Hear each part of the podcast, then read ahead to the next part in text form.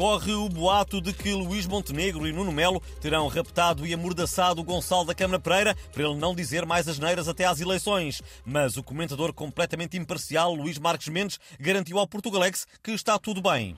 Bom, aqui chegados, e numa palavra, eu posso dizer que os três líderes da AD se dão muito bem. E até tem um grupo de WhatsApp que começou por se chamar Grupo Pipi, depois passou a O Mel tem cabelo à Playmobil e, por fim, Chato sobre gajas boas. Este último nome foi escolhido pelo líder do PPM e os outros dois deixaram, não é que E nesse grupo os três discutem ideias e propostas para o programa da AD? Olha, aqui chegados posso dizer que para já ainda estão a escolher a imagem do grupo. O Câmara Pereira pôs uma fotografia da Júlia Palha em lingerie, mas o Montenegro tem medo que alguém descubra e se bufa a comunicação social, não é? Muito bem, e qual é a sua análise imparcial ao facto de as sondagens continuarem a dar a vitória ao PS? Olha, numa palavra, eu acho que os eleitores têm que decidir se querem que o país continue como está ou se gostavam de pagar menos impostos, não é? ter os serviços públicos da saúde e da educação a funcionar e um rio de chocolate em cada povoação. São gostos, é, cada um escolhe o, que quer. Repara que eu não, não, não, estou a dizer o que é melhor, é? Claro que não, obrigado pela sua imparcialidade.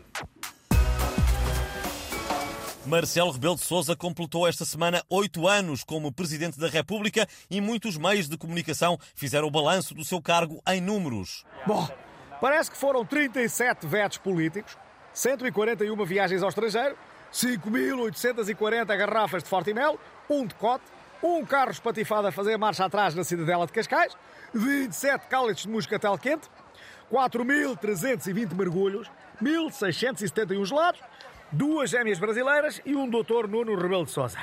Bom, dizem também que perdi cerca de 78 mil excelentes oportunidades de ficar calado. Bom, é, é o que temos.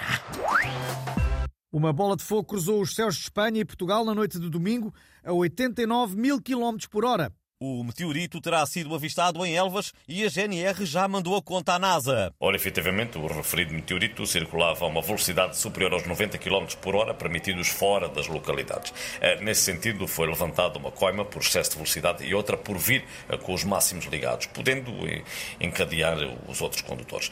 Coimas essas que foram, nomeadamente, mormente remetidas à NASA. Portugal Alex, com António Machado e Manuel Marques, texto de Patrícia Castanheira, sonoplastia de Tomás e em caso de dúvida ou persistência dos sintomas, consulte o seu médico ou farmacêutico. Bom, este indivíduo que acabou de falar também se encontrava em, em óbvio excesso de velocidade, vamos ter nomeadamente de auto ar.